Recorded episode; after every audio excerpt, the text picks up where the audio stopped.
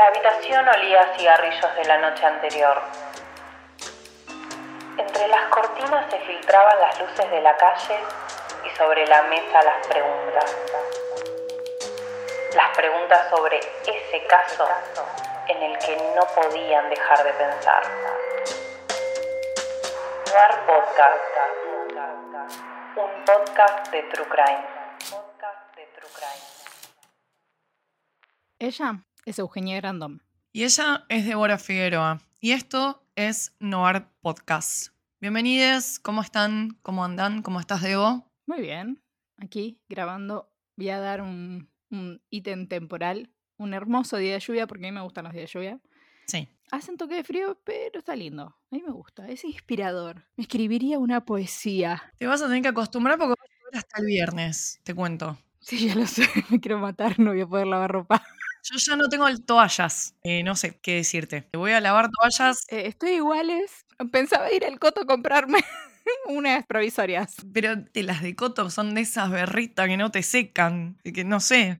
Es como que vas arrastrando el agua, pero nunca te secó. Sí, pero en realidad no absorben. Son tan berritas que no absorben. Sí, este, sí, hay que invertir en unos buenos toallones en algún momento. Pero bueno. Bueno, ¿qué, qué nos tenés para hoy? ¿Qué caso vamos a charlar? Hoy tengo un caso de que, la verdad, este hombre me da miedo, pero literal miedo. ¿Viste cuando te agarra como ese escosor en la parte de atrás de la espalda que aunque Mm. no estés sudando frío, sentís que sudás frío y que... Sí. Ah, horrible. Calculo que tiene que ver con su contextura física. Vamos a hablar de Ed Kemper o Edmund Kemper, Ujú. que tuvo una actividad criminal corta de un año, se cree que de un año, nada más, o lo que se conoce es de un año, pero supuestamente venía hace muchísimo más tiempo. Eh, ahora van a saber por qué. ¿Y por qué particularmente destaco que a mí en lo particular me da miedo? Porque mide, leí, entre 2,5 y 2,10 Sí, yo tengo acá, medía 2,6. y pesa 136 kilos. Sí, y 136 kilos. Tengo la misma data. Sí, una bestia. O sea, me acuerdo de la imagen que aparece en todas partes entrando al tribunal y el chabón agachándose porque si no, no pasa por la Claro. puerta. Y verlo al lado de los oficiales que le sacaba, no sé, los, los oficiales le llegaban abajo de la axila. Ni siquiera al hombro, a la axila. Sí, sí, como que decís, le ponía un cachetazo y los volteaba. O sea, eh, Sí, y aparte de esa cara con lentes de no sabes si el chabón es bueno, es malo o te da cosa. Eh, Sí. Horrible. a mí igual, bueno, no sé, yo capaz soy un poco particular. A mí, mientras que sea un hombre de carne y hueso, sí, obviamente, se te viene encima ese tipo a fajarte o a hacerte algo y sí, o sea, obvio, me pillo encima porque más vale, pero mirándolo así de la distancia es como que, no sé, Es un hombre. Pero ah, ¿solamente por el tamaño o por, por lo que hacía con las víctimas? ¿Te da impresión? Creo que es un poco de los dos, porque me parece medio Hannibal, pero la altura, me- la altura, el peso, el, el y eso que yo soy grandota, La contextura física. la contextura física me da de que me pone una manazo y no la cuento más.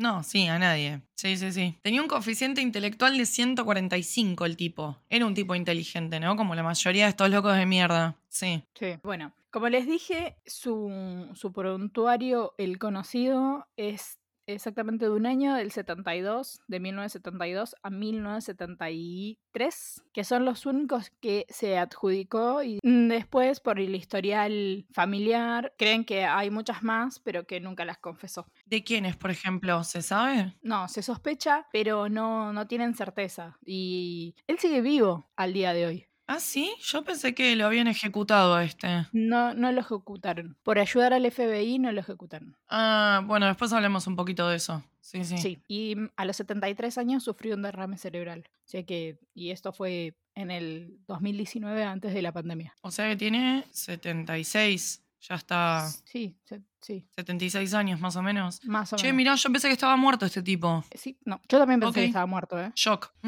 Eh, bueno, vamos a empezar a hablar de Ed Kemper, primero que nada, de lo que es su niñez. Bueno, Ed Kemper es el nacido el 18 de, diciembre del, 80 y- del 48, perdón, en California, hijo de Edmund o Edmund Emil Kemper III, que básicamente lleva el mismo nombre del padre, Claro. y Clarence Stanger o Stanger, mujer de, del señor Kemper. Gente que tuvo la la- Sobre todo ella, de parir este tipo que debe haber pesado, no sé, 15 kilos cuando nació más o menos. Más o menos. Pobrecita. sí. Bueno, igual ella era igual de. eran grandotes. Y sí, me imagino. Em, la madre medía más o menos unos 79 y el padre unos 90 y pico. Eran grandes. O sea, de- con textura Sí, sí, física altos. grandota. Sí. En California, él es el, el del medio de los hermanos. Tiene do- una hermana mayor y una hermana menor. Mujeres. Mujeres. ¿Sabes por qué te voy a preguntar un montón de cosas, Debo? Porque yo sé que este caso es reconocido. Y yo vi alguna cosa, pero no lo tengo para nada fresco. Así que. eh, Es como. Es horrible lo que voy a decir, pero es medio un clásico. No sé cómo decirle de otra manera. sí, es un clásico del True Crime. Por eso digo que es como, sí, Kemper, ya sé eh, a quién mató, no te voy a esp- espolear por si hay alguien que ahí no sabe. Pero no me acuerdo los detalles del Sí. caso, ¿viste? Como que no, no tengo la data. Bueno, yo me empecé a, re- a- a recordar ciertas cosas a medida que fui viendo un documental de Discovery Investiga, o como sea en inglés, y que está muy bien llevado, la verdad lo recomiendo un montón. Yo en lo particular lo vi en Flow. Quiero que me paguen cada vez que nombre algún tipo de marca. HBO, Flow, Netflix. Todos, todos queremos que nos paguen. No, no te prometo nada. Al menos una suscripción gratis, boluda, no sé. Sí, algo. Algo. Dale, tres meses gratis, sí. Con eso me conformo. Mirá qué linda que soy. Bueno, la vi ahí. Está bien. Bueno, Bueno. entonces era el hermano del medio, dos mujeres. O sea, Dos eh, mujeres. Sí. Mayor, él, menor. Bueno, desde los tres años él empezó a, conversar- a comportarse de manera extraña con las hermanas y se acentuó más a partir del nacimiento de la hermana menor. Sí. ¿Qué digo comportamientos extraños? Le gustaba arrancarle la cabeza a las muñecas. Cada vez que se enojaba con alguna de las hermanas, le cortaba las manos a las muñecas, las ponía en posiciones eh, bastante extrañas a las muñecas y era en forma de, claro, de cortarle la mano a una muñeca. sino Sí. como que de, que, como de torturar a las hermanas, porque si tenían un juguete favorito y él se enojaba con ellas, iba directamente sobre el juguete favorito de la hermana. Inclusive una de las hermanas cuenta de que ella lo tenía guardado en un, en- como en un cofre para que él no le tocara sus muñecas favoritas, que era un regalo de la abuela, de los abuelos, Kemper. Un día descubre que donde ella tenía guardada esa muñeca favorita, le faltaban las manos, le faltaban los pies, y como que se le había dejado todo como si fuera una pequeña escena, o sea, como una, una dramatización. Y se habían enojado y el chabón le hizo eso. Sí, sí, como que no es que lo Sí. escondió. Le cortó todo la muñeca, la desmembró, digamos, en cierta forma y Exacto. dejó todo ahí. Ok. Ante este comportamiento extraño, la, madre y el padre lo, eran, lo excluían bastante. El padre era un veterano de guerra, que mucho que digamos no soportaba a la madre, que era, la madre era una mujer bastante posesiva. Sí, incluso se cree que tenía trastorno de personalidad mm, eh, límite. Borderline. Sí, Mm. y era muy como exigente y eh, eran como que tenían, se llevaban mal, como tenían como malos tratos, por decirlo de alguna manera. Con, entre ellos y con los hijos. entre ellos y con los hijos. Y ante el comportamiento de Kemper era como cada vez, cada vez lo hilaban más. Como que querían separar las nenas y proteger a, las nenas y a él lo dejaban siempre aparte. Ok. Esto alimentó sí. siempre como el odio. Y el resentimiento hacia la, hacia la familia, hacia las mujeres más específicamente, porque la que hacía más la división debería ser la madre. Era la madre. Claro, que es la que está todo el Sí. día, ¿no? Porque en esa época la madre era la que se quedaba en la casa, el padre era el que salía a laburar. Entonces, Exactamente. El padre trabajaba con energía nuclear. mira, En un momento se separan y al separarse la madre se lo lleva a vivir a Santa Cruz, California. ujú, Cuando alquilan un lugar, solamente había tres habitaciones. Y una de las habitaciones estaba en el sótano. ¿quién fue al sótano? ¿A dónde lo mandaron a Kemper? Al sótano. Sí, sí, como, como el gemelo malo de, de Bart, de Hugo, Hugo. pero al fondo. E- Exacto, igual. Claro. Para el fondo. Mal. Bueno, y entonces esto como que alimentó todavía más el desprecio hacia las madres, hacia las hermanas, hacia las mujeres en general y ya era como un odio generalizado hacia la sociedad, porque la sociedad no lo quería a él. Eso era lo que él sentía todo el tiempo. Rechazo. Te rechazo porque, nada, re- lo rechazaban de forma continua. Más la madre. Sí, sí, y desde chico ya tenía como imágenes o, o pensamientos intrusivos con respecto a nada, esto, ¿no? Esto que le hacía a las muñecas viene de algún lado, de, de- de un pensamiento, una pulsión de, no sé, se lo hacían las muñecas, capaz se lo quería hacer a las hermanas. Eso era lo que quería la madre y por eso, Sí. y porque, porque pensaba que las podía llegar a lastimar a las hermanas y porque pensaba que podía abusar de las hermanas, lo aislaba y lo, lo, lo mandaba al sótano. ¿Abusar sexualmente, Sí. decís? Porque tenía algún tipo de comportamiento inapropiado también ya desde chico. Desde los cinco años él dice, en las entrevistas que le hacían sus psicólogos, él pensaba en matar o besar o no sé, lo que sea que tuviera contacto con, el, con su género opuesto, Sí. lo pensaba como con un ente frío, con un ente muerto. O sea que sí, es más, él confiesa de que a los... Para ejercer control. Exactamente. Él confiesa que a los cinco años él le gustaba mucho su maestra y de repente le dijo a la madre que le gustaba la maestra y que la única opción que tenía para darle un beso era primero matarla. O sea, y yo eh, digo, ¿no? Entonces la mejor opción es meterlo en un sótano, nunca llevarlo tipo que lo internen y que le den tratamiento psiquiátrico cuando claramente era una amenaza ya. Cinco años, era Chucky, ¿me entendés? O sea, está bien, la época. Que decirte. Y más que nada, lo que piensan es que el- también la madre usó no solamente en, en aislarlo, en separarlo, sino que ante esta personalidad eh, límite que tenía la madre, también abusaba de él físicamente. ¿A qué te referís con abusar? No te digo abuso sexual, Ah, ok, lo golpeaba, sino como lo golpeaba. lo castigaba. Sí, de, y aparte, nada, fue como el hombre de la casa no está en hombre de la casa, sino que soy yo la que manda todo el tiempo. Estamos hablando de los 60, o sea, nacieron en 48, se criaron en 50 y pico. Para, el Claro. para los 60 él ya era un adolescente. Claro, sí, sí, sí. Una sociedad bastante machista, donde Sí. en realidad ell- ella no lo dejaba ser machista, por decirlo de alguna manera. Lo oprimía. Exactamente, de forma continua. De la misma manera que oprimía al padre. Ella trasladó la relación de maltrato Claro. que tenían con el padre directamente a Ed Kemper. Cuando, cuando el marido se pudrió y se hinchó las pelotas y se fue y la dejó, se separaron, ella todo ese control, digamos, que ejercía sobre el marido, al no tenerlo, lo trasladó al hijo. Tal cual, sí. Claro, muy en manual la señora. Bueno, Muy. Bueno, como te comenté antes, esto está basado mucho en este documental que vi de Discovery Investiga. Y quien lleva los relatos, por decirlo de alguna manera, es el hijo de Donald T. Lud, o Ludet, que fue un, un psiquiatra que trabajaba en Atascadero. Atascadero es un lugar divino, ujú, sí, famoso. donde pasó mucha gente. Sí, está en California. Y pasó mucha gente con problemas psiquiátricos ahí. Y lo que hacía mm, Donald era pedirle permiso a Kemper para grabarlo porque no lo podían catalogar. Hasta ese momento no existía una psicopatía en la que encajara, digamos. en la que encajara él. Entonces lo que él hacía era grabarlo y a través de las grabaciones empezar la investigación de qué tipo de, de- de psicosis, qué- o sea, qué era, o sea, qué tenía, qué tipo de, de- de patología tenía Ed Kemper para encasillarlo ahí. Estas grabaciones salen al público después de no sé cuántos años, con permiso de Ed Kemper porque él está- todavía está vivo. Y también hablan lo que son las víctimas. Lo primero que cuenta Ed Kemper es que desde los cinco años fantasea con la muerte, que su manera de de vincularse con la gente o con el sexo opuesto era pensando que primero le tenía que hacer daño.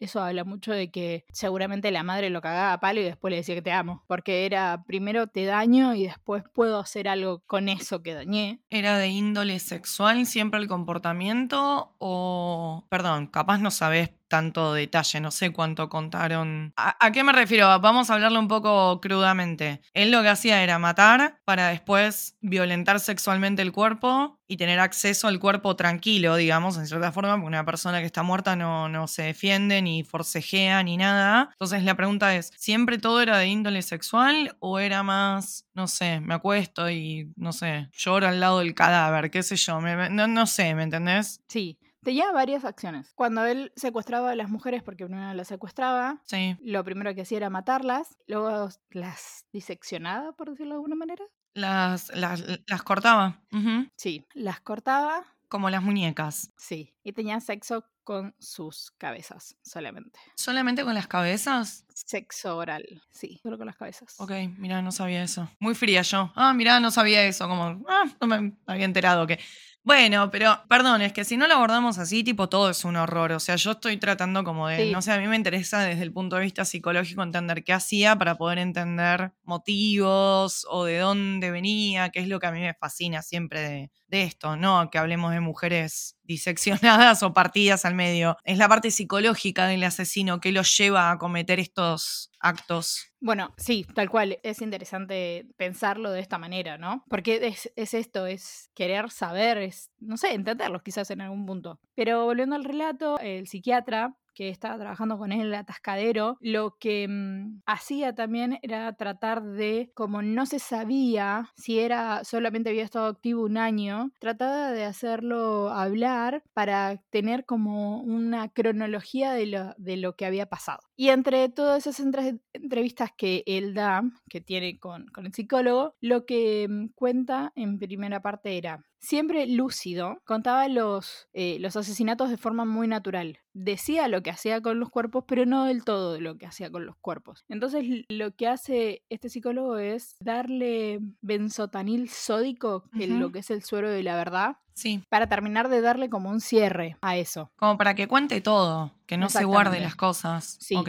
para que necesitaban tener el completo para tratar de diagnosticarlo y para tener esa información para tratar de diagnosticar a otras personas. Entonces en eso él cuenta de que solamente tenían sexo con las cabezas, que les gustaba desmembrarla, que los primeros asesinatos a mujeres jóvenes habían sido con sus manos hasta que se compra un arma y a partir de ahí empieza a dispararles, que las mutila y que se queda con trofeos, manos, pies, parte de los torsos, algunas cabezas y que por qué se queda con esos cuerpos, porque como que los iba cortando, iba cortando la carne y se las comía, porque era como perpetuar el hecho de tener ese poder sobre ellas y tenerlas totalmente controladas y aparte era como que él quería resistirse a matar, él no quería matar, lo que él dice. Pero también Sí. dice con el, con el suelo de la verdad, entonces en algún punto le creo. Y eso fue como el final de, de- de toda la conclusión, el chabón no estaba loco. Pero pará, o sea, entonces, primero las mataba con las manos. Después se dio cuenta que paja, porque seguramente le llevaría más tiempo. Y en sí, el acto de matar no era de donde él sacaba el goce, sino que era el post, digamos, Exacto. el después. Sí. Entonces, lo, lo de comerse a las víctimas es una parte de interiorizar a la víctima, es una manera de retenerla, de tenerla. Sí, de tenerla todo el tiempo con él. Siempre. Sí. Che, y cuando hacía toda esta movida de guardar cosas y partes humanas y todo eso, ¿en, en dónde lo, lo hacía? ¿Se sabe? Él vivía solo ya cuando empezó a matar, seguía viviendo en la casa de los padres. ¿Cómo era? Solo con la madre. Vivían la madre y él. Las hermanas ya se habían ido. Ya se habían ido. Y los cuerpos estaban en su dormitorio. ¿Cómo los guardaba? ¿Cómo los refri- refrigeraba, por decirlo de alguna manera? O ¿Cómo lidiaba con el hecho del olor y la putrefacción y todo? Ni idea. No, nun- nunca lo dijeron. Wow. Ni él nunca lo dijo, o por lo menos no encontré nada con referencia a, ese, a eso. Ok. Pero sí que todo eso estaba en su casa. O sea, La casa que compartía con la madre. Es la que empieza a matar. iba exactamente a eso. Y según lo que cuenta él, Sí. como la primera vez que mató a un ser vivo fue a su gato. Arrancamos. Siempre con los animales, boludo. Es de manual. Porque se enojó con el gato, porque el gato lo mordió, lo arañó, no sé qué, pum, el gato, lo puso en una cajita, esa cajita lo puso abajo de la cama de la madre y la madre claramente lo encontró, lo faja. Ese fue como su primer acercamiento a sacar una vida. Sí. Dicen que eso fue como que se repitió en muchos más animales del barrio. Acá él dijo, sí, che, maté más de un animal. Sino que simplemente dijo, me enojé con mi gato y lo maté, punto. Ok. Cuando le preguntan por más animales, él dice, no, no, solamente al gato de la familia. Sí, es muy probable que no, pero bueno, ok. Sí, incomprobable. Y después, cuando él ya está en la adolescencia, deja de vivir con la madre. Esto es previo a todo lo que pasó, ¿no? Cuando ya no, la madre no lo aguanta más, lo tiene en el sótano, tiene miedo por las ma- por las hijas, ya tiene comportamientos, estos comportamientos de torturar a sus muñecas, de chavo el gatito porque encima lo decapita. Ah, ¿por qué me da más impresión escucharlo del gato que de las víctimas? Dios mío, qué mala persona que soy yo también, pero bueno. Bueno, la cuestión, él no aguanta más esa relación que tiene con la madre y se va a buscar al padre. Mm, El padre ya había formado otra familia. Otra vida con otra familia, con otras personas y se casa con una nueva mujer. Esta nueva mujer, claramente Ed Kemper le parece algo extraño y, y le da miedo y de repente se encuentra de que sale de su ducha y ve que Ed Kemper la vio todo el tiempo desnuda bañándose. Ah, pará, te entendí mal. A ella le daba miedo Kemper, hijo, digamos. Claro. Junior, sí, ok. Sí, no, no, estoy hablando de la mujer del padre. ¿eh? Sí, sí, sí, por eso. ah, Entendí que era al revés, que él le tenía miedo a la mujer nueva del padre. Perdón. No, no, al revés.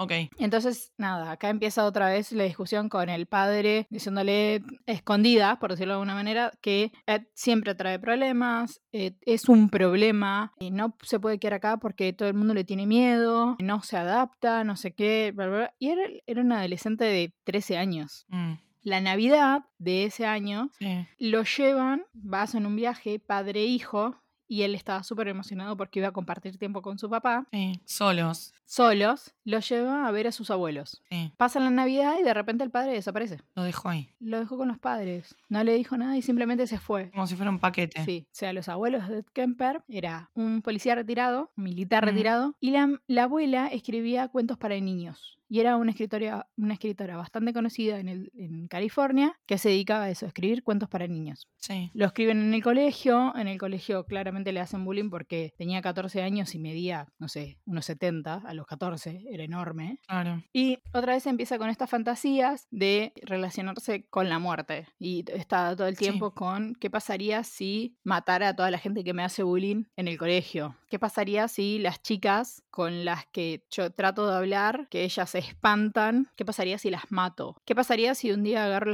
la escopeta de mi abuelo y vengo con la escopeta y mato a todos? Empieza como, a fantasear nuevamente eso. Y porque durante el tiempo que estuve con el padre, él estuvo bastante calmado. Pero al sentir nuevamente ese rechazo, fue como que se le volvió a despertar todo. Otra vez se le disparó todo, claro. Entonces, un día, de la nada, él dice que se pregunta, ¿qué pasaría si mato a mi abuela? Entonces agarra la escopeta, se iba a ir como, ellos vivían como en una granja, como en un campo, y entonces se iba a ir a disparar por ahí con la escopeta. 14 años, te acuerdo, te recuerdo, 14 años iba a disparar algo con una escopeta. Y bueno, pero.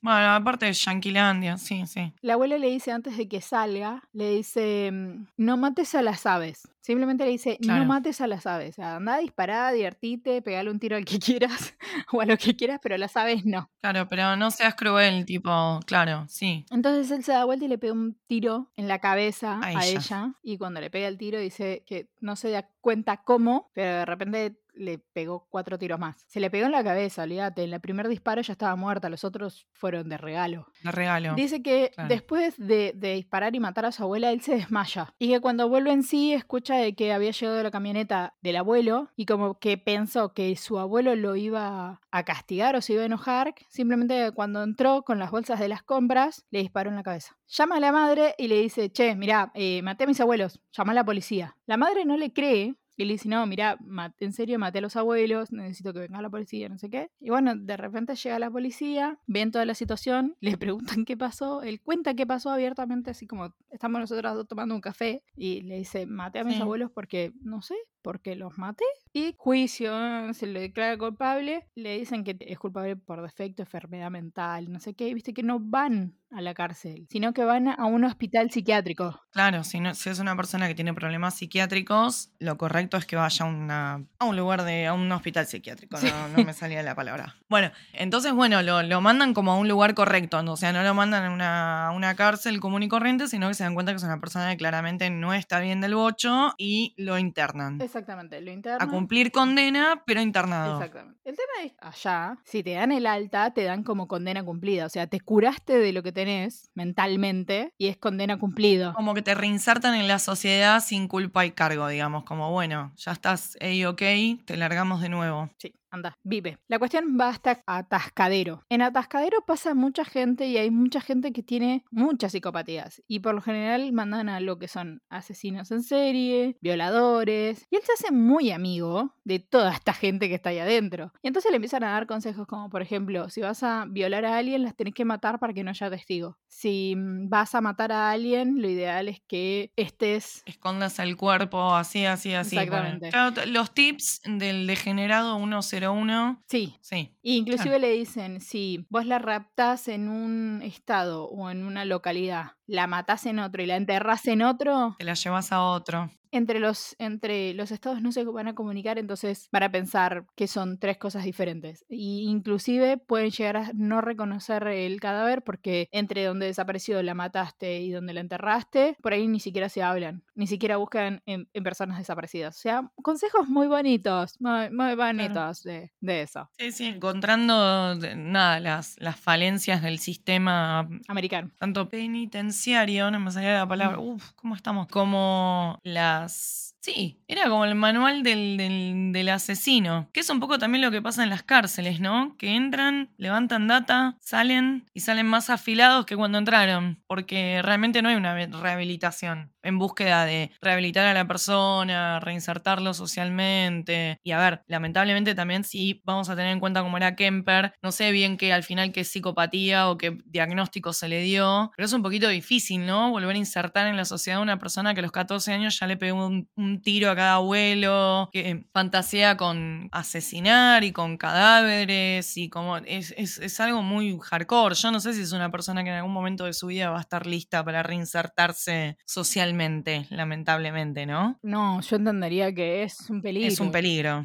O sea, si lo pensás dos segundos te das cuenta que realmente es un peligro. Pero bueno, caen aquí en Atascadero, hace todo esto y él es muy inteligente. La verdad es que es muy inteligente. Entonces, ¿qué hace? Se hace amigo de los psiquiatras, tiene muy Sí. buen comportamiento, entonces empiezan a darle como tareas para que tenga una buena reinserción eh, a la sociedad. Dentro de esas tareas que Mm. hace, se pone como ayudante de los psiquiatras. Entonces, termina haciendo o releyendo las evaluaciones psiquiátricas de todos los exámenes para poder salir. Inclusive hasta lo llegaba a calificar él. O sea, le estás dando a un- una persona que está mal de la cabeza la herramienta especial para que se memorice las respuestas correctas y que pueda salir. Y básicamente hace Claro. eso. Al tener la confianza de los psiquiatras y que tener acceso a esa información se la memoriza, claramente le da Cualquiera. ok Claro, le da las respuestas. Es como el, cuando te dicen, cuando vas a hacer el psicotécnico para los laburos, que te dicen, hacele el piso al tipo que está en la lluvia, no, la llu- no hagas la lluvia de costado, que lo tape entero el paraguas. Todo el mundo ya sabemos más o menos qué hacer. Bueno, pero esto es mucho más grave, ¿no? Porque estamos hablando de Sí. un tipo que iba a salir a matar minas, no alguien que quería laburar. Bueno, la cuestión es que termina dando el examen, el examen lo da excelentemente bien Sí. porque ya le habían dado todas las respuestas y al darlo tan bien lo que hacen, que hacen, sellan ese expediente juvenil y al sellarlo, viste que Claro. No tenés antecedentes allá, si sellan eso. No. Entonces sale, cuando sale, lo primero que dice él es, no quiero estar bajo la tutela de mi mamá, porque mi mamá despierta lo peor en mí. ¿Qué hacen? ¿Y a dónde lo mandan? Con la madre. Claro, porque seguramente el padre ni apareció. No, el padre desapareció totalmente de la vida de Kemper. Claro. Bueno, le mató a los padres. Sí, Claro. es algo lógico en algún punto. Bueno, se lo dan a la madre. Él, al ser tan inteligente, termina reinsertado, termina en una gasolinera. En esta gasolinera de Santa Cruz tenía contacto con... Trabajando termina. tra- termina trabajando en esta gasolinera y termina teniendo contacto con mucha gente y él eh, habla con mucha gente. Dentro de esta gente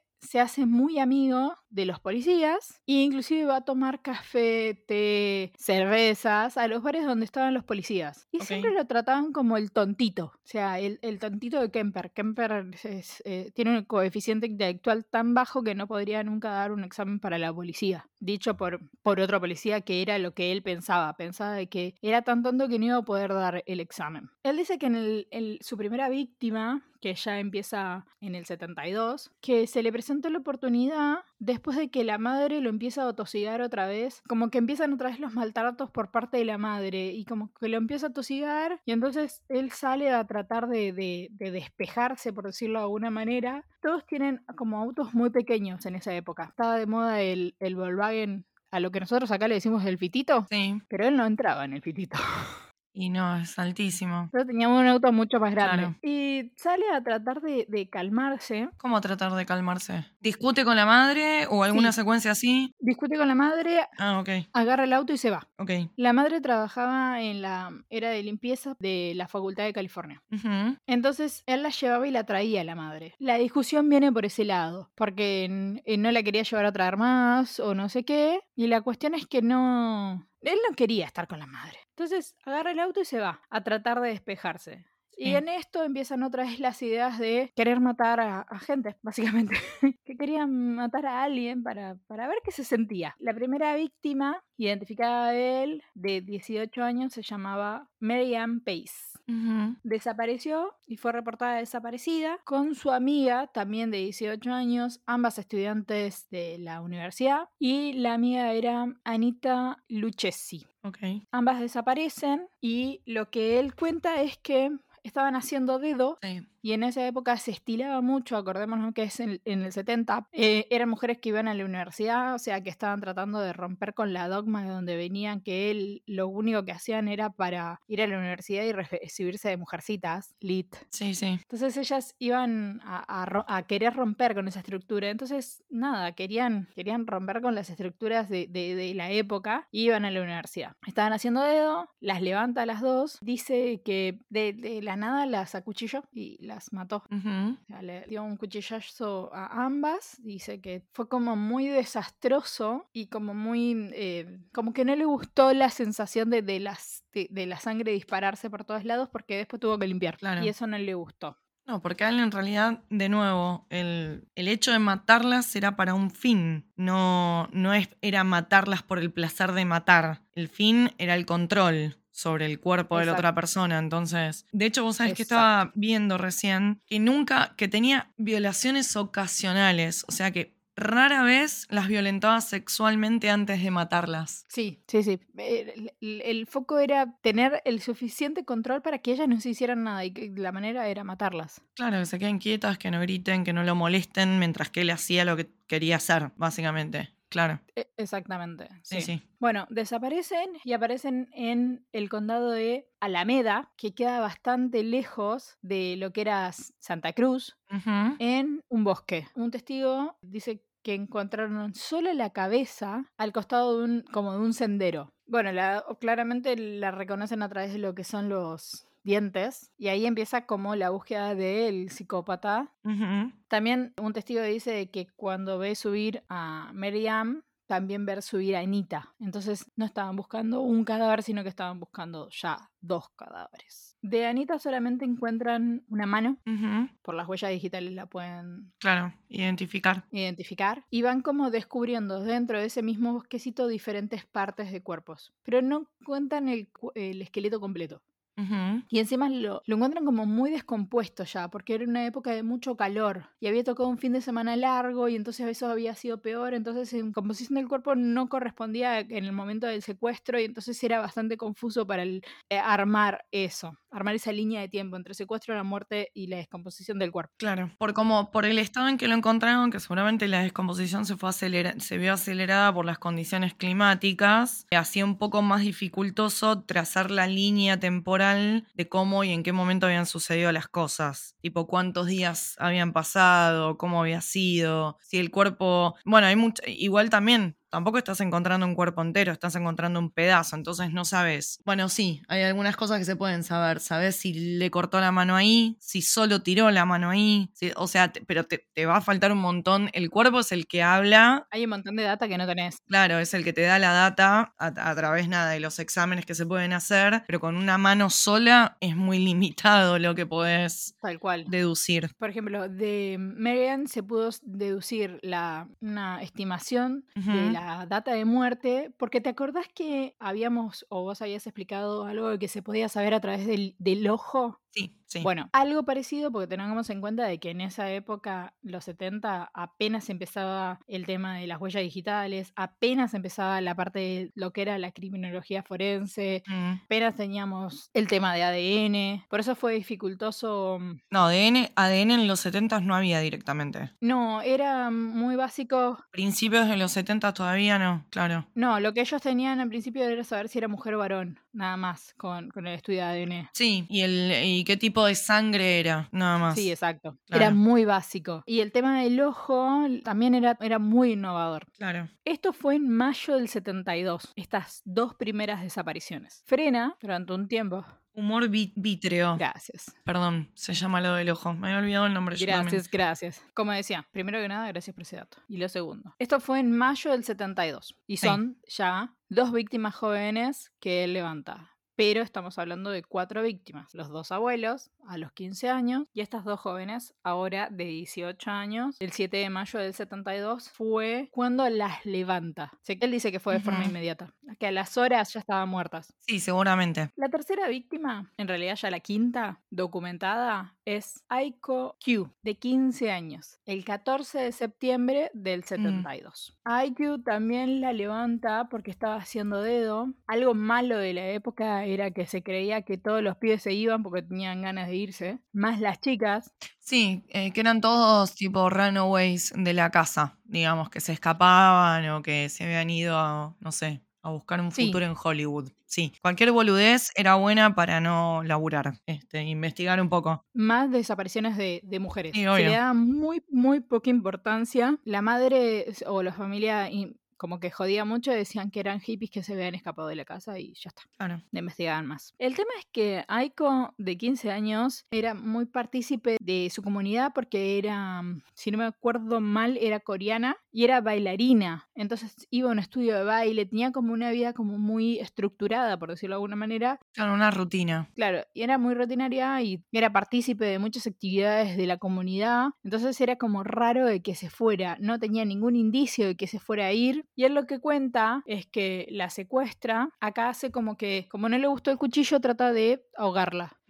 La asfixia. Y era una nena de 15 años contra 2'5. Sí. La gente oriental no es muy grande, no es muy No, no, alta. no. Aparte. Y esta era una nena chiquita. Bueno, dice que la mata. Antes de matarla, dice que ella era como muy sumisa. Entonces en un momento le dice, bueno, cállate la boca porque está siendo secuestrada. Entonces ella automáticamente se queda como en el, voy a hacer todo lo que vos me digas. Y que a él esto le gustó. Y le puso una cinta en la boca y después simplemente, bueno, nada, la ahogó, la mató, la asfixió. ¿Te puedo decir un dato sobre esta víctima?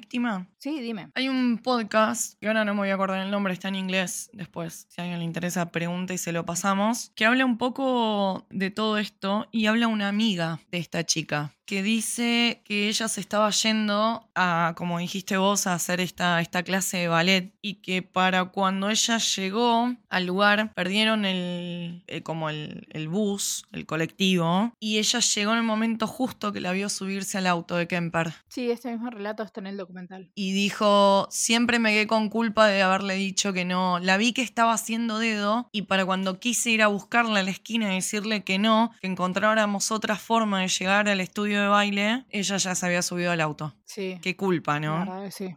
O sea, sin culpa, porque realmente no, no es culpa de ella. Pero tipo, haber estado como a un pelín, ¿me entendés? Salvarle la vida. Si le hubiera dicho, no, amiga, no, no da hacer dedo. Vámonos. O faltamos, o vemos cómo llegamos. Pero bueno, lo cuenta y habla, llora. De hecho, una mujer grande, ya una mujer súper adulta. Y se quiebra mucho al decir que, bueno. Y el hecho también de que se habían separado, porque si no, tampoco lo estaría contando. Ella hubiera sido otra víctima más. Sí, anda a saber. Por ahí se subía con ella y eh, en vez de contar solamente de Aiko, Sí, como las dos primeras chicas que mató a las dos juntas, o sea, porque la verdad que la, la fuerza física, digo, ¿no? Porque también es, es complicado estar en la situación de estar atacando a una persona, ¿cómo haces Sí. con la otra? A menos que, no sé, te asustes mucho y te petrifiques y no hagas nada mientras que están matando a tu amiga delante. No sé, viste, uno nunca sabe cómo puede llegar a reaccionar en esas situaciones, pero que el hecho de que fuera el chabón inmenso y que tuviera una superioridad física y de fuerza con respecto para sus víctimas, sí, sí, obviamente le daba la ventaja de darse el gusto de poder matar dos mujeres Totalmente. al mismo tiempo. Yo no sé si alguna... Yo eso es la única vez que lo escuché en un, en un asesinato, así en un caso de asesinos seriales. Nunca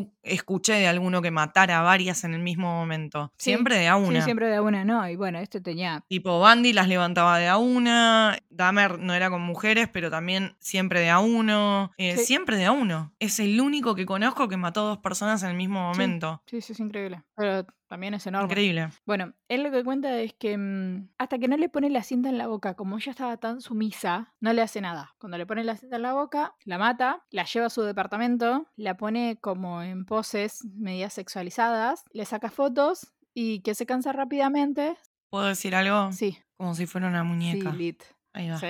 ¿Viste? Está todo conectado con estos Siempre. tipos. Le saca fotos y cuando se cansa, nada, la descarta. Previo quedarse con partes de ella. Ya pasamos a lo que es su cuarta víctima, pero les hago como un recordatorio donde él trabajaba en esta gasolinera, tenía contacto con los policías, iba a, a tomar cerveza con los policías, estaba en contacto con los policías, entonces sabía todo. Acá encontré un dato que dice que Kemper aplicó para State Trooper, que es tipo policía como... Nada, policía. Pero fue rechazado por su tamaño. Es que era muy grande, boluda. O sea, fíjate que no lo rebotaron psiquiátricamente, no lo rebotaron por tener antecedentes, porque esos antecedentes se habían quedado medio barridos abajo de la alfombra, porque como le había pasado de joven, tipo, y habían cerrado el expediente, solamente lo rechazó la policía por su tamaño físico. O sea que estuvo a esto de ser un oficial de policía, el hijo de puta también. Sí, sí, seguramente. Como él eh, estaba mucho en contacto a través de la gasolinera con los policías y se iba a tomar eh, cerveza con los policías a los bares de los policías, más allá de tener la data Claro. de quién, cómo y cuándo lo estaban buscando o qué tipo de perfil estaban buscando, que claramente para los policías Re. él no encajaba porque era un tarado, Claro. nada, le decían que, que se postulara para ser policía. Los mismos policías le decían, che, te tenés que hacer el examen. Pero claro, el tipo era una mole. Sí, sí, sí. Bueno, estabas por la quinta víctima, perdón. Yo encontré ese dato y me pareció un montón. Es como, tuvo a nada. O sea, sí, no sé, medía 30 centímetros menos, capaz era policía. Sí, increíble. Bueno, la quinta víctima es del 8 de enero del 73. Sí. Se llama Candy Slacks o Slacks. Mm, perdón por la pronunciación, 19 años, también estudiante de la universidad. Sí. Ya tienen como el, como el aviso de que no deberían subirse a los, eh, hacer dedo y subirse Autos de desconocidos porque ya había habido varias muertes y desa- desapariciones seguidas de muerte en el área. Como que se empieza a levantar un poco la perdiz. Tal cual. Esto es un poco como gráfico. No sé, ahí me, me causó impre- impresión. Pero cuando la asesina, que otra, eh, acá le dispara, porque lo del cuchillo no le gustó porque es muy sangriento. Lo de las manos, porque che, le llevaba demasiado esfuerzo y era como, yo no las quiero tocar hasta que estén muertas. Y demasiado tiempo. Sí. Lleva un rato ahorcar a una persona, no es fácil, a menos que le quiebres la, tra- Sí. la tráquea rápido. Bueno, perdón. A vos te da un poco de impresión, yo me pongo más mecánica con esas cosas. Sí, pero lleva un rato, no es como las películas que están dos segundos así apretándote el cuello y vos, "Eh", y listo. Lleva un rato asfixiar a una persona, no es tan fácil. Y supone mucha pelea, mucha. Es no, no, complicado. no, es, sí, sí, no es fácil. Aparte, él no las quería tocar hasta que no estén muertas. O sea, su, su relación empieza a partir de la muerte, o sea, del no, de, de esa persona no viva. Claro, por eso a él, cuando cuanto más rápido y más limpio podías matarlas, mejor. Esta eh, chica, ¿sí? Candy, aparece en partes. Aparece su cabeza y las manos en un acantilado, cerca de un canal en Santa Cruz. Después,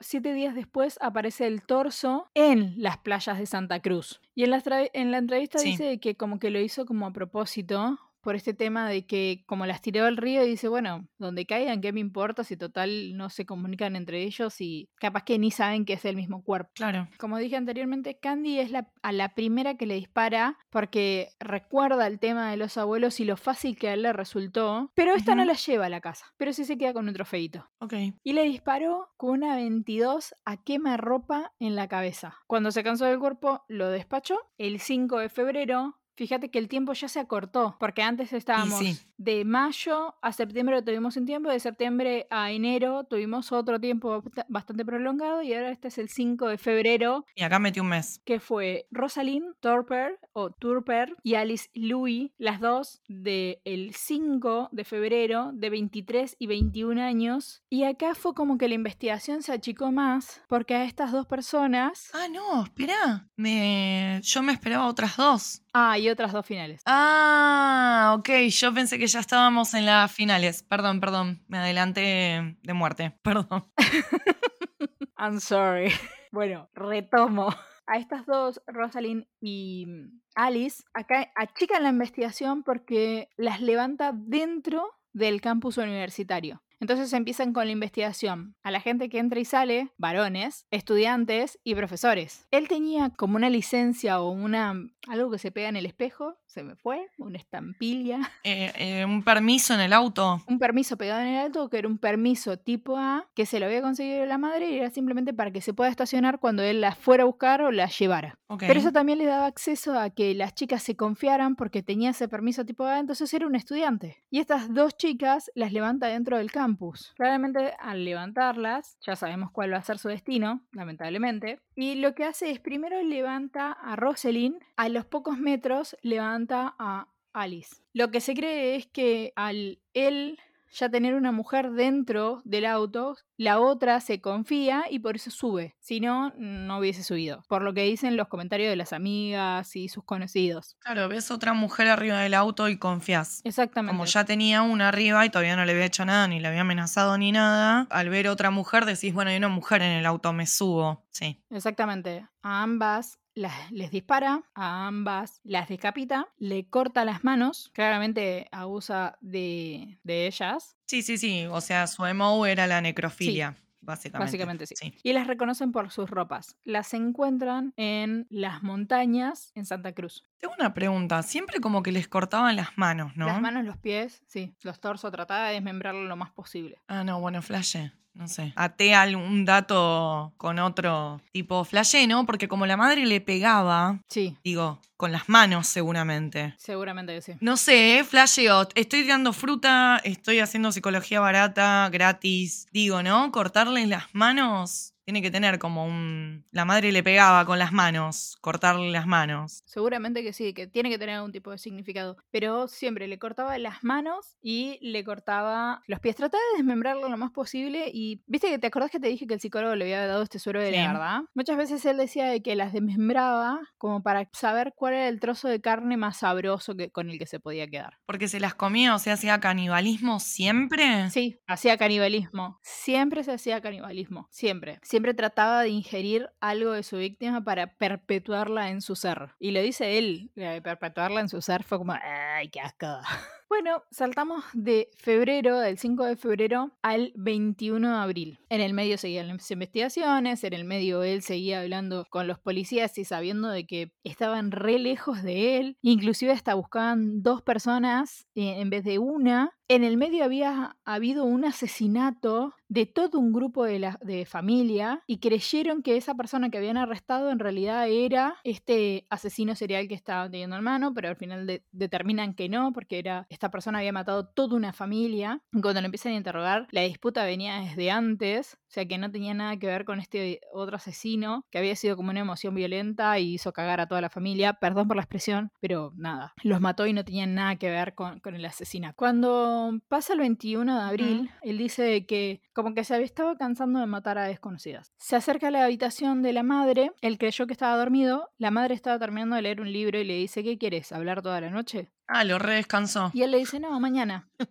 Sí. Claro, divino. Un amor la madre, un amor, un amor. Sí, sí, ya vemos que lo trataba así bastante mal. Entonces él decide, en ese instante, pelea durante una hora porque la madre realmente se fue a dormir. Y él dice que pelea durante una hora con esta sensación de querer y no querer matar a la madre. En el tiempo que transcurre de que la madre se va a dormir y que él piensa, se fuma unos cigarrillos, está ahí cuando sabe que la madre está dormida, Como lidiando con la pulsión, ¿no? Como Sí. diciendo, ¿qué hago? ¿Le, le- le hago caso a esto? Nada, como ese pensamiento intrusivo que está teniendo. Claro, y bueno, al fin y al cabo se define, ¿no? finalmente la mata y dice que él fue con un cuchillo y con un martillo a matarla. Y que la mata a martillazos. O sea, le, le- le pega en la cabeza y le, le da con el martillo a más no poder. Nada, la termina matando y le termina reventando la cabeza con eso, eh, con el martillo. Para no gustarle la sangre y el quilombo, bastante gore. Tal cual. Desmiembra a la madre con el cuchillo y en el medio no se sabe si eh, eyaculó, se masturbó o violó a la madre. Pero la madre, el cuerpo, el torso de la madre tenía, tenía semen. Cuando la desmiembra, se guarda la cabeza dentro de sus trofeos en un ropero y el resto del cuerpo lo mete en el ropero de la casa de, de la habitación de ella. Llega la mañana y ese fin de semana, que era un fin de semana largo, la mejor amiga de ella la va a buscar para irse de, de joda, básicamente si van a, van a salir, que se llama Sally Her, eh, Hertel, de 59 años. Muere ese mismo día, el 21 de abril, y lo que Sí. hace él es que, mm, como tener una coartada, como que si le van a preguntar, la madre se fue de viaje con la mejor amiga. Entonces la mete a la fuerza, Claro, listo, mata a dos pájaros de un tiro. Tal cual. La mete a la fuerza a la casa y la mata. No le hace nada, simplemente la mata. La manda dentro de un ropero y él se va. El otro ropero, porque ya dentro de un ropero tenía la madre. Otro ropero de la casa. Otro ropero. Está bien, roperea Tenía los trofeos y en otro ropeo, en otro ropero, la, el cuerpo de esta mujer. la amiga de la madre. Se va y empieza a consumir alcohol y drogas y, y agarra el auto y se va y maneja, maneja de, de- de manera infinita. Termina en un pueblo re lejos. Después de manejar durante casi 24 horas seguidas sin descanso, porque estaba pasadísimo de, de- de todo lo que había consumido, y él eh, no entendía por qué, mientras él iba escuchando la radio y cosas, como que no se hablaba del asesinato de la madre, como que nadie había ido a la casa de la madre, como que estaba saliendo todo muy redondo, pero dice que con la muerte de la madre él sintió un alivio, que sintió como que toda esa necesidad que él tenía de matar ya no existía. Como que todo eso que él tenía guardado y todo ese rencor y ese resentimiento hacia el mundo se había desvanecido. Claro. Que inclusive se había arrepentido de matar a la mejor amiga de la madre. Está en esta gasolinera después de haber manejado 24 horas seguidas. Se fue a Texas. No me acuerdo bien qué parte de Texas, pero terminó en Texas. Ok, manejó una banda. Mm. Manejó una bocha. Llama a la policía y, le, y dice, eh, dejen de buscar, soy yo, eh, maté a mi madre y a su mejor amiga y el resto de los, de los homicidios también son míos. Como lo creían un tonto, quien era el, secretario de esa guardia, no le cree y le corta. Y le dice, no, mira, eh, no, no voy a despertar al, al alguacil por las boludeces que está diciendo, pum, le corta. Vuelve a llamar y le dice, comunícame con tal persona, porque todo lo que estoy diciendo es verdad. Y medio que pelean. El sheriff de ese momento escucha y dice, ¿con quién hablas? No, con Ed Kemper, que está diciendo boludeces que verse de este borracho. Le dice, a ver, dame. Y dice, Ed, ¿qué pasa, amigo? No sé qué. Y le dice, no es que ustedes son incompetentes, simplemente es que no lo vieron, o porque yo soy más listo que ustedes. Pero quien mató a todas esas estudiantes fui yo, las maté en tal lugar, y, y le empieza a contar todo el relato de la madre, y finalmente le creen, después de toda esa confesión, tapa la bocina y le dice específicamente el nombre de una persona, de otro sheriff, y le dice que él sabía dónde vivía Ed Kemper, que fuera y que verificara. Habían Ujú. para esto pasado todo un fin de semana. Esto fue el 21 de abril y él termina confesando, no sé, un 24. O sea, habían pasado muchos días. Él había pasado más de 24 horas manejando, había de irse de Santa Cruz a, a Texas, había pasado un montón de tiempo. Entonces, cuando llegan a la casa, había un olor a muerto terrible. Encuentran en la habitación de la madre, toda regada de sangre, abren un ropero, se encuentran con parte del cuerpo, van a la habitación de él, abren otro ropero y encuentran a la amiga de la madre, también muerta, pero no desmembrada, simplemente muerta. Y cuando abren un ropero que tenía como una puerta secreta, sino que estaba tapado con algo, empiezan a sacar Como un doble fondo. Claro, un doble fondo. Empiezan a sacar que un torso, que una mano, que un pie, que un brazo, que la cabeza, la cabeza de la madre, parte de piernas. Entonces llaman y le dicen, vayan a buscarlo ya porque sí, está diciendo la verdad. Claro, es él. En todo esto él seguía hablando con, con el policía que era su amigo, hasta que en un momento dice, y él trataba de retenerlo, viste, en el teléfono. Hasta en un momento dice, oh, tengo que dejar de hablar, pero ¿qué? ¿Qué pasó? No me cortes, no sé qué. Y de repente escucha, ¡eh, alto las manos, al piso! bla, bla, bla", Y lo terminan Claro. deteniendo. Y ahí lo, lo apresan. Lo apresan finalmente y el detalle es que si él no confiesa, nunca lo hubiesen apresado. Pero él dice que finalmente quiso confesar porque sintió la necesidad de darle un cierre, porque esa necesidad ya había Porque ya está, ya había matado a la fuente. Claro, que era la madre. Exactamente, había matado la fuente de su odio, que era su mamá, y que él necesitaba que las familias también tuvieran, las familias de las víctimas también tuvieran el descanso que él sentía en ese momento. De hecho, una vez que está apresado, se intenta suicidar dos veces hasta que llega en la instancia del juicio por la culpa. Y inclusive es muy colaborativo, comenta todo lo que hizo, comentó todos los crímenes, fue a buscar cada uno de los cuerpos, le marcó dónde estaban el resto de los cuerpos, le pidió disculpas a las familias involucradas en esos asesinatos y se termina siendo cristiano él. Más de una ocasión él ya estaba como para como comprobaron como que el tipo realmente se había rehabilitado y como que le daban la opción a libertad condicional. Y sus abogados lo querían sacar y, y darle la libertad condicional y él rechazaba esos pedidos. Como que no, no, mi vida está dentro Sí. de la cárcel y lo que yo quiero hacer no lo voy a poder hacer, que va a ser, es ser misionero. A mí no me van a dejar salir de país, a mí no me van a dejar entrar a ningún país, entonces prefiero ayudar a la gente que está dentro de la cárcel. Él claramente está aislado, pero tiene contacto. Claro, ahí lo sentencian sentencian en 1973 un jurado de seis hombres y seis mujeres que deliberan simplemente por cinco horas. Re poquito. El abogado de él le dice que se declare culpable porque, bueno, ya está, ya había hecho la declaración ante la policía, pero mm, como no sano. Y el jurado lo declara sano, le da asesinato en primer grado por cada una de las víctimas, las cuales suman siete años por víctima. Él pide por la pena de muerte y pide ser que, que reciba la pena de muerte, muerte por tortura pide que es una modalidad que... Pero bueno, básicamente la Suprema Corte de Justicia de California eh, estipula que tiene que quedar internado en un lugar con cuidados médicos. Vacaville se llama el lugar en donde está. Con muchísima más seguridad, pero es tipo estas cadenas. Es una cárcel, pero es un hospital psiquiátrico. Exacto. Y básicamente es derivado a ese lugar. Y ahí cumple condena. Exactamente. Yo lo que tenía entendido es que es condenado a siete cadenas perpetuas continuas. O sea, termina una, empieza la otra, termina una, empieza la otra. Claro, yo dije siete años por víctima, está mal. No, siete. Lo que pasa es que estoy leyendo en inglés y estoy traduciendo al mismo tiempo. Sí, son siete cadenas perpetuas, una por cada víctima. Exacto. Y mm, algo que no sé si es o no es cierto, pero mm, en alguna serie ha salido que Ed Kemper ha facilitado las investigaciones de ciertas cosas del FBI y que ha sido partícipe de libros donde se podía hacer como perfiles criminalísticos o algo por el estilo, lo cual no sé si es cierto del todo o no. Está en la serie Mindhunter, Mindhunter, que es básicamente la historia de Holden Ford, que en realidad no se llama Holden Ford, es el nombre del, del ficticio. El agente que fue que le hizo las entrevistas a Kemper fue, junto a otros, ¿no? John Douglas, que es un ex agente del FBI cuyo trabajo inspiró la serie de televisión, sin mencionar El silencio de los inocentes y muchas otras películas y series donde se los ve a estos perfiladores, donde van y hablan con asesinos para que le puedan dar datos para después poder identificar a otros asesinos y hacer lo que se llama en el FBI profiling. Este agente dio una entrevista contó un poco cómo era. Dice que el verdadero Kemper, dice él, es incluso más grande que el actor que hace de Kemper en la, en la serie. Viste que en la serie ya lo ves Sí. inmenso al chabón. Bueno, en la vida real era más grande Kemper todavía. Dice que a pesar de que era un tipo grande, su madre lo humillaba, lo degradaba y se dedicaba a denigrarlo cuando era solo un niño, así que cuando fue a la escuela, siendo tan grande como era, se convirtió en el objeto ideal para los acosadores. Según Douglas, Kemper era un tipo extremadamente brillante y agradable, lo que hizo fue horrible, pero lo que pensaba mientras me entrevistaba con él, dice Douglas, que es el agente del FBI,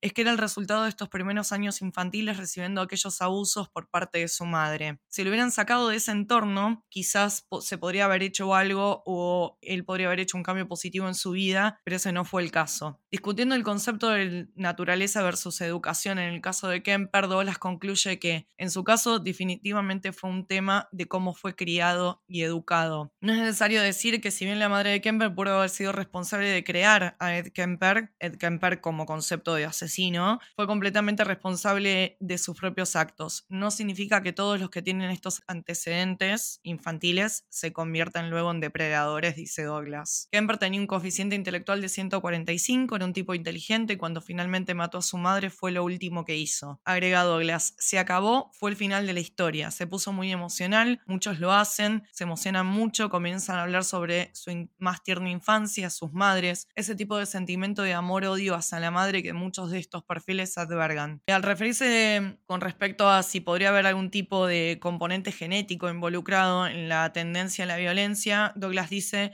no creo que haya un gen asesino o un gen violento responsable de ello. El ex agente del FBI también revela otra señal es la crueldad hacia los animales, que era un poco lo que hablábamos nosotras, ya sea haciéndoles daño o llegando a la tortura, se puede actuar como un puente de eso hacia la violencia contra sus semejantes. Según los estudios sobre Ed Camper, este mató y enterró al gato de su familia cuando tenía solo 10 años, que era un poco lo que contabas vos también. Kemper, al que se lo conoce como el asesino de colegialas, bueno, tenía 24 años cuando fue condenado y había matado a 10 personas. Bueno, nada, y después hablé un poco más sobre el perfil psicológico de, de Kemper y dónde está Kemper ahora y cómo sigue preso. El abogado en 2007, Scott Correy, dijo a la Junta de Libertad Condicional durante una audiencia oficial que su cliente estaba feliz de permanecer tras las rejas. Su sentimiento es, y es algo que él cree firmemente, que nadie lo va a dejar salir, por lo que está feliz, está feliz de su vida en prisión. Sí, eso, eh, eso también lo remarca en, en el documental donde él dice que cada alegación que él que tiene para libertad condicional, él la rechaza, él mismo, Kemper, la rechaza y dice que él es feliz estando preso. De que ya no se podría reinsertar. Yo creo que todos estamos felices con Kemper preso igual, ¿eh? Pobre. Tal cual. Bueno, pobre las ya no víctimas. se podría reinsertar en la sociedad de hoy, eh, por lo tanto él quiere permanecer preso. Ya estuvo más, pres- Sí. más tiempo preso que libre, también, si lo ponemos en perspectiva. Y en el dos, yo te dije en el 2019, no, en el 2021 a los 73 años sufrió un derrame, sufrió un derrame cerebral, pero no tiene consecuencias a, a ese derrame cerebral, simplemente tuvo un accidente, tuvo una ACV y se pudo recuperar. una CB. No sé qué decirte. Consciente de que quiere seguir preso. Bien por él, no sé. A mí igual, de nuevo, es un poco raro porque no, no es un tema de simpatía para nada, no quiero que se malinterprete, pero me parece que él es, como muchos, ¿no? Justamente lo que hablaba este agente del FBI, es, es un producto de, a ver, es a nivel conductual un producto de lo que vivió, que si bien no es determinante, porque no toda la gente que es ma- maltratada de niño pega la vuelta, digamos, para tener este tipo de conductas, nada, es un tipo enfermo. El tema es que, bueno, en esa enfermedad se lleva inocentes, destruye familias para siempre, porque imagínate los padres de las estudiantes que asesinó, ¿no? Bueno, es como que hay, hay todo un... Arrasan Sí. como con un montón de vidas, no Sí, sí. solamente con las que quitan. Totalmente. Pero bueno, lo importante es estudiar este tipo de personas justamente para poder identificar a edad temprana si realmente esas personas conllevan un riesgo, ¿no? Y en vez de moverlo como un paquete de lugar a lugar, quizás si hubiera recibido ayuda, no te digo que por él,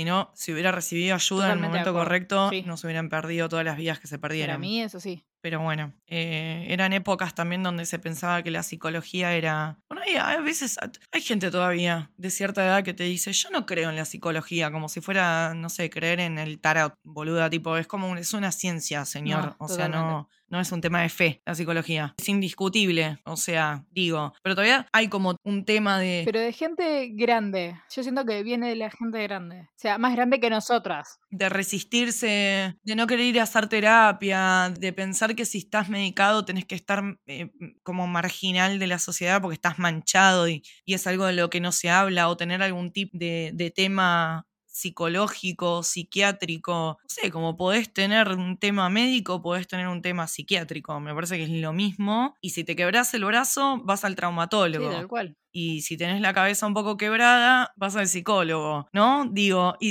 y si requiere, el psiquiatra te da una pastilla para que funciones mejor y para que estés mejor, como también el traumatólogo te puede dar una pastilla para que hasta que Sí. esa fractura s- selle o se cure, no te duela. Digo, estamos como que está todo muy normalizado, pero a veces todo lo que tiene que ver con respecto a salud mental sigue siendo tabú. Yo sí, yo creo que para la gente grande, sí, de nuestra sociedad estoy hablando, ¿eh? Pero mm, ya de nuestra generación para abajo, eh, creo que lo toman como, así como voy a hacer deporte, a- tengo que ir una vez por semana a hablar con el psicólogo. Lo toman de forma más natural. Sí, sin embargo, laboralmente sigue siendo algo condenado. Puede ser. por ejemplo. No sé si como sociedad estamos del todo ahí. Mm. Eh, ¿Se entiende? Es como si te pedís una licencia en un laburo porque te quebraste, es como más normal o está mejor visto que si te pedís una licencia psiquiátrica. Cuando volvés Sí, te echan.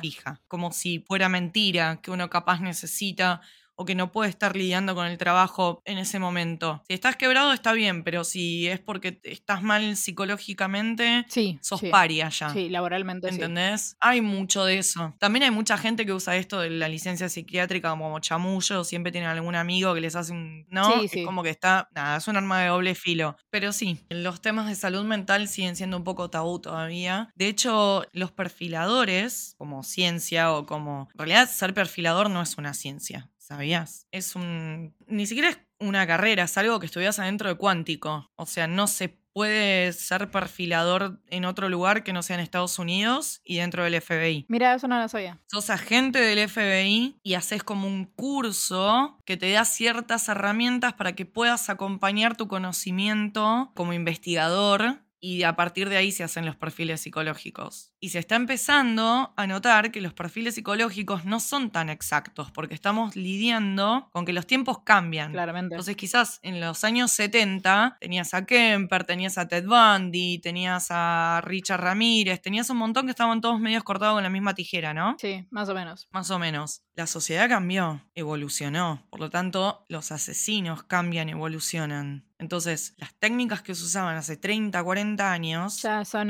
no, son medios obsoletos. ya no aplican, están obsoletas. Entonces, es una, es una forma, es una herramienta que se está empezando a cuestionar severamente, Mirá. como verás en las investigaciones policiales. Toma mate. Sí, toma vos. ¿Viste? Lo escuché también después en otro podcast y de hecho hablaba un tipo que era perfil- perfilador del FBI y lo planteaba porque hablaban un poco de esto de de golpe tenemos hay como hay como una nueva raza de asesinos. Nosotros estamos muy acostumbrados al término asesino serial, que son estos locos que arrancan con el gato que mamá los maltrataba y salen a matar mujeres. Sí, sí, hablando un... Generalmente, ¿no? Porque tenemos nuestras excepciones. Pero más o menos, digo, el perfil general. Ahora tenemos toda una raza como nueva. Son tipos que matan una vez y se dan cuenta que no es la experiencia que esperaban. Es como pésimo servicio. Le ponen una estrella al hecho de matar. Te la voy a fantiñar. ¿Vos me estás Sí, queriendo dale. decir que es simplemente la fantasearon,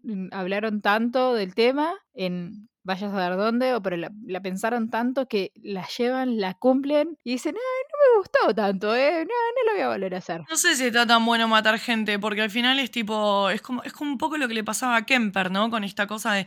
"Mm, em, no, al final no es como yo me lo imaginaba. Es, eh, no sé, la persona llora, grita. Si la cuchillo hay mucha sangre, capaz. ah, ah, Tengo que limpiar.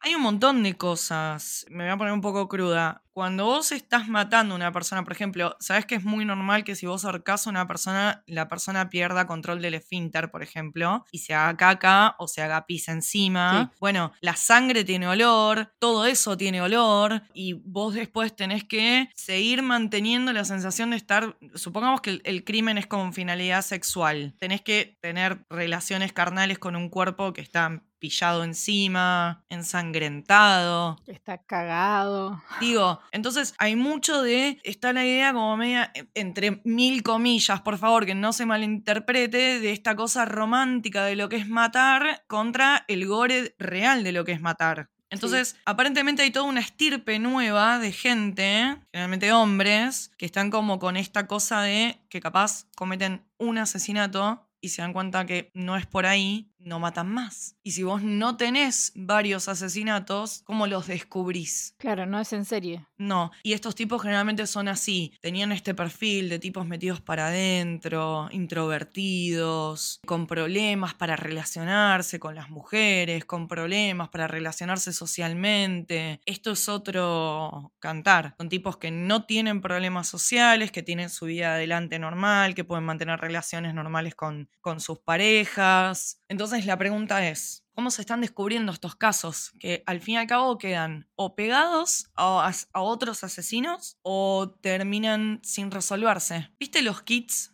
De ADN que se pusieron muy de moda en Estados Unidos, que acá salen carísimos hacértelos, Sí. que te dicen, bueno, sos 30% italiano, 15%, no sé, irlandés, eh, 70% quichua, qué sé yo, no sé, tenés como una mezcla ahí rara y te dice tus descendientes y te dice tu cuán predispuesto ten- sos a tener alergias y cosas así. Bueno, esos kits tienen una base de datos y que cuando vos Claro. das a conocer tus datos y lo haces como el release, el permiso, te dice si tenés familiares que también hicieron ese test, que quizás no conoces. De esa forma está empezando a llegar porque esas bases de datos de esas empresas fueron otorgadas a las autoridades. Y de esa forma, a través de esos kits, no directamente porque se los tenga que hacer el asesino, Si no de familiares. vos suponete que un primo tuyo mató a alguien. Como The Golden State Killer, que mm, en realidad lo Exactamente. descubren por la sobrina. Exacto, ¡Qué exacto. locura! lo del Golden State Killer es, fue el, el- el puntapié inicial para empezar a usar estas, estas empresas como bases de datos permitidas. El tema es que ahora hay gente que no quiere quedar pegada en quilombos, entonces está rehusando a habilitar los datos. Pero con esto se empezaron a descubrir asesinatos, casos cerrados, casos cold cases de hace años, donde los tipos llevaban una vida completamente normal solamente habían matado una vez. Y así se están resolviendo estos casos. Entonces, de golpe nos estamos encontrando con toda una situación donde ya no son tipos que salen y matan una, dos, tres, cuatro, diez, quince. Sí, no son el Zodiac. Donde no tienen un patrón, claro, donde no hay un patrón, donde no sabes cómo volver a encontrarlos, porque nunca más lo hacen. Se los dejo para que lo piensen. ¿Vieron? No hace falta que sea el perfil del loco puntual, como tenemos esa imagen del asesino serial. Hay asesinos que matan una sola vez. Y te deja pensando en, mira a tu vecino. no, mentira.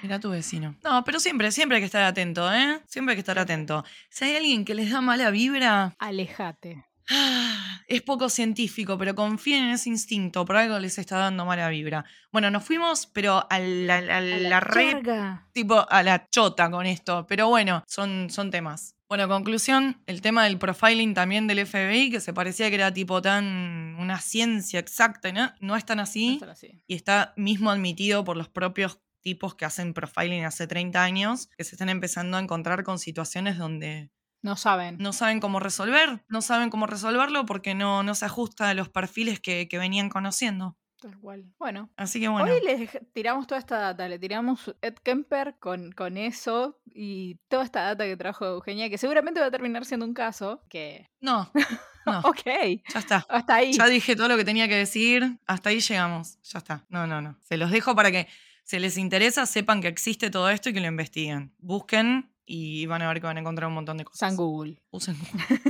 y cuídense. Bye. Este podcast está producido por Eugenia Grandón y Débora Figueroa. Edición, Débora Figueroa. La voz de la intro, Lucía Barilá. Seguinos en Instagram como noar.podcast. Escuchen, dejen su review y síguenos en Spotify, Google Podcast, Apple Podcast y donde escuches podcast.